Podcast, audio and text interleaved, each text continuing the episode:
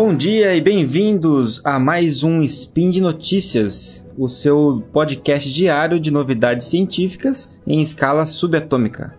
Eu sou André Bach. E eu sou o Fernando Maia. E hoje, dia 10 Lunan, no calendário Decatrian, ou se você preferir, dia 18 do 10 de 2017 no calendário Gregoriano, nós iremos falar sobre medicina e saúde. E no programa de hoje, droga em desenvolvimento que pode auxiliar no tratamento de sintomas negativos da esquizofrenia. Aumento do comércio de açaí aumenta alerta para a doença de Chagas. Aumento de transtornos mentais entre jovens preocupa universidades.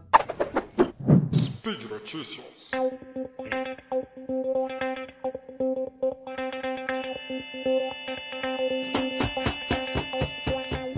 Muito bem, então é, foi desenvolvido uma nova droga, né, que ainda não recebeu o nome oficial. Ela recebe o nome de MIN, M-I-N, IFEN 101, a MIN 101 é uma droga em desenvolvimento que está visando auxiliar o tratamento da esquizofrenia. Né? É, já existem medicamentos antipsicóticos há um bom tempo, mas esses medicamentos antipsicóticos eles acabam tendo no seu mecanismo de ação muito maior eficácia na redução de sintomas chamados sintomas positivos da esquizofrenia. Né? Só para quem não sabe, a esquizofrenia ela tem uma série de categorias de sintomas, né? Então existem sintomas positivos, sintomas negativos, sintomas cognitivos e por aí vai. E os sintomas negativos são aqueles sintomas que englobam né, a, aquilo que a gente mais conhece da esquizofrenia quando a gente ouve falar ou quando a gente vê um filme, porque são os aspectos mais explorados né, em Hollywood, por exemplo, que é a questão das alucinações né, e delírios. Então a gente tem alucinações auditivas, alucinação visual, que é mais raro, uh, tem o delírio, que é uma distorção né, na percepção da realidade. E só que acompanhado disso existem os chamados sintomas negativos, onde a pessoa tem uma diminuição na sua motivação, ela tem um embotamento afetivo, né, dificuldade em demonstrar emoções, por exemplo. E, e as drogas que nós temos disponíveis hoje, né, a grande maioria delas, elas têm uma boa eficácia na redução dos sintomas positivos das alucinações, dos delírios, etc. Mas elas não têm uma, um bom desempenho e elas não costumam reduzir a, a incidência dos, dos efeitos da, dos sintomas negativos. Pelo contrário, algumas drogas, né, as mais iniciais, os antipsicóticos mais antigos, os atípicos, né, como aloperidol, clorpromazina, são muito utilizados ainda e inclusive no sistema público de saúde são os disponíveis, né? Eles, eles podem inclusive às vezes piorar o quadro de sintomas negativos, embora controlem os positivos, né? Então essa foi uma tentativa, essa droga nova, né, publicada aqui no, no The American Journal of Psychiatry, né, é, que o link está aí no post para vocês. É, esse artigo foi publicado em julho é, desse ano, dia 28, finalzinho de julho e é uma droga que mostrou-se eficaz justamente na redução dos é, sintomas negativos e foi bem tolerada né, em pacientes com esquizofrenia. Então, eles pegaram grupos de pacientes que já tomam antipsicóticos convencionais, eles removeram um tempinho o antipsicótico e usaram essa droga nova para tentar observar versus placebo se havia redução nos sintomas negativos. E de fato houve. Né? Então, uma droga aí é, interessante e que um potencial bastante legal aí para o futuro. É, é, é, boa, né, André? Uma boa notícia porque a gente sabe que o, doenças psiquiátricas, principalmente a esquizofrenia, traz um grande impacto social, né, na produtividade. Geralmente são pessoas que ficam excluídas à margem da sociedade. E droga nova sempre é bom para a gente poder melhorar a qualidade de vida deles, né? Exatamente, ainda mais a redução dos sintomas negativos pode auxiliar que essas pessoas voltem a, a, se conectar mais com outras pessoas, que é uma grande dificuldade que a gente tem hoje. Né? Então, André, outra notícia que eu trago aqui é, na verdade, não foi um, uma publicação em um jornal, um periódico famoso, na verdade foi um tema debatido no simpósio do Congresso Brasileiro de Infectologia desse ano, faz pouco tempo até que foi debatido. É, o pessoal estava discutindo que o aumento do comércio do açaí deveria aumentar o alerta do Brasil para a doença de Chagas. É, só para a gente ter um panorama geral do Brasil, a cada ano mais ou menos 100 a 150 casos novos de doença de Chagas aguda, ou seja, casos graves que levam aumento do fígado, aumento do coração, manifestação hemorrágica. Esses quadros novos são acontecem em surtos no Brasil, geralmente relacionados à transmissão alimentar.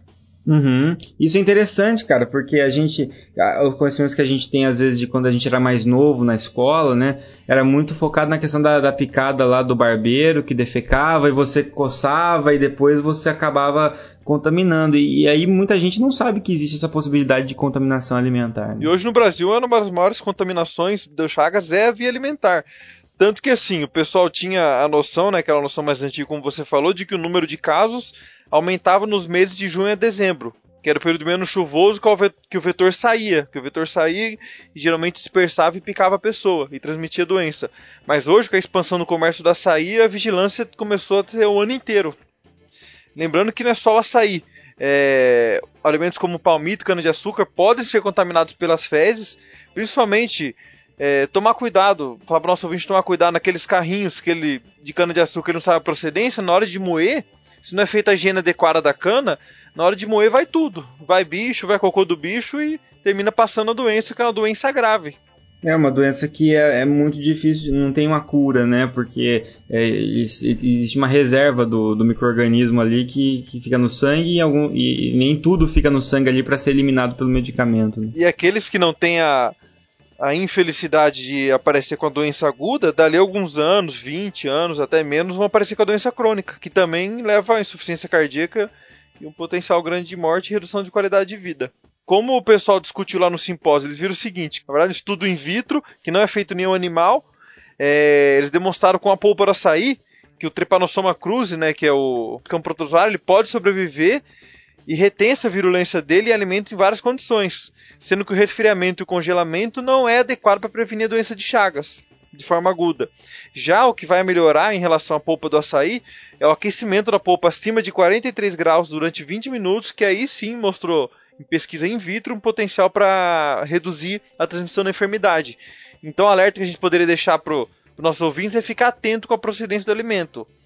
É, vocês podem ouvir melhor naquele cast de, que nós gravamos de intoxicação alimentar, que muitos alimentos podem transmitir diversas doenças e agora ficar mais atento em relação a açaí, palmito e cana-de-açúcar para transmissão da doença de Chagas.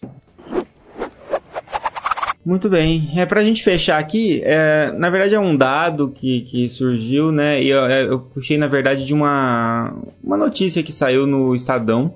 É uma notícia de 16 de setembro é, aproveitando inclusive a questão do mês de setembro, a questão do setembro amarelo, né, e a prevenção do, do, da depressão e tudo mais, suicídio. E, e a gente já está em outubro, mas o tema ele deve, a gente tem que discutir ele sempre, né? E é muito importante essa questão, né? É, existe, está havendo um aumento de transtorno, diagnóstico de transtornos mentais entre jovens universitários, né? Isso não é uma, uma, grande novidade, na verdade faz tempo que isso existe, mas cada vez mais as pessoas estão falando um pouco mais sobre isso, né? E, isso é, é, mais um alerta, né, que eu quis trazer aqui, porque eu, eu noto, eu como professor, inclusive universitário, eu acompanho, vejo muitos alunos tal, e percebo que realmente isso tem sido crescente, né? É, aqui eles têm alguns dados, por exemplo, da, de algumas universidades, né? Ó, é, os dados obtidos pelo, pelo Estadão é, por meio da lei de acesso, eles informaram o seguinte: na UFSCar foram 22 tentativas de suicídio nos últimos cinco anos, nas universidades federais, né, Unifesp, no ABC, é, cinco estudantes concretizaram o ato de suicídio né, no mesmo período. Um mapeamento feito na UFABC também mostrou que 11% dos alunos que trancaram matrícula em 2016 fizeram por problemas psicológicos, né? Então aí a gente pode perceber que existe né, uma, uma, uma grande quantidade de alunos que são afetados por isso. Em parte, é, isso também pode se, se dar pelo ambi próprio ambiente universitário. Né? Claro que isso depende de muitos fatores, desde fatores genéticos, desde o quão vulnerável a pessoa é por exposições prévias né, a, a, a, traumas, etc. Mas é, a universidade, ela enquanto né, um, um ambiente de, de ensino e tal, ela tem que estar é, apta a pelo menos é, não agravar esses quadros e não causar esse tipo de problema, e pelo contrário, poder ajudar a identificar esses indivíduos, né? Então, tem sido criado nas universidades do país é, ações que, que ajudem, né, de certa forma, a atender esses alunos. Mas ainda é algo inicial, isso tem que começar a avançar com o tempo. Né? Então, André, esse negócio do suicídio, cara, do aumento das doenças psiquiátricas dentro da, do meio acadêmico, eu acho que até faz parte a gente vai começar a pensar daqui a um tempo que isso tem que mudar. Porque, infelizmente, você sabe, eu sei, boa parte dos ouvintes que estão no meio acadêmico sabem que, infelizmente, existe essa cultura de, que se você não está sofrendo no meio acadêmico, você não está fazendo certo. Infelizmente, existe isso. É perpetuado, a gente não consegue quebrar esse ciclo. Quem sabe essas notícias, é, o próprio a própria campanha do Setembro Amarelo que nós passamos pelo mês passado e as aberturas desses núcleos dentro das faculdades façam a gente mudar esse paradigma, que não precisa sofrer para estar tá legal, não precisa sofrer para conseguir alcançar o mérito acadêmico. Exatamente, isso é uma coisa que na pós-graduação então é mais intenso ainda, assim, eu posso afirmar, né, quando você vai para o mestrado, para o doutorado, isso é mais pesado e dependendo do núcleo ou da, da faculdade que você está inserida, né, as faculdades de São Paulo são mais tradicionais, é, em alguns aspectos, então são a USP, por exemplo, e outras faculdades, acaba exigindo às vezes uma, uma pressão maior ainda, e você tem toda aquela questão do currículo Lattes, da pressão para publicar e tudo mais, e essa pressão vai sendo transferida né, de, do, do orientador para o pós-graduando, para o IC, isso vira uma, uma cadeia de, de, de pressões, né?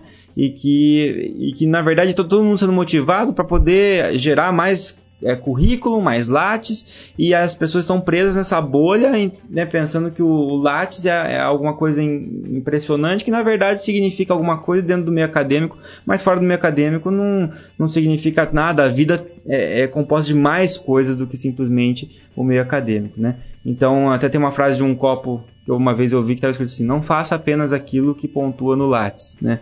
Então, faça outras coisas, né, que cuide da sua saúde mental, porque sem isso você não vai conseguir fazer mais nada, né? Não, com certeza. Muito bem, pessoal. Então por hoje é só. Né? É, deixem seus comentários aí no post, né? complementando aquilo que a gente falou, suas críticas, sugestões. E se quiserem, pode mandar também um e-mail para o contato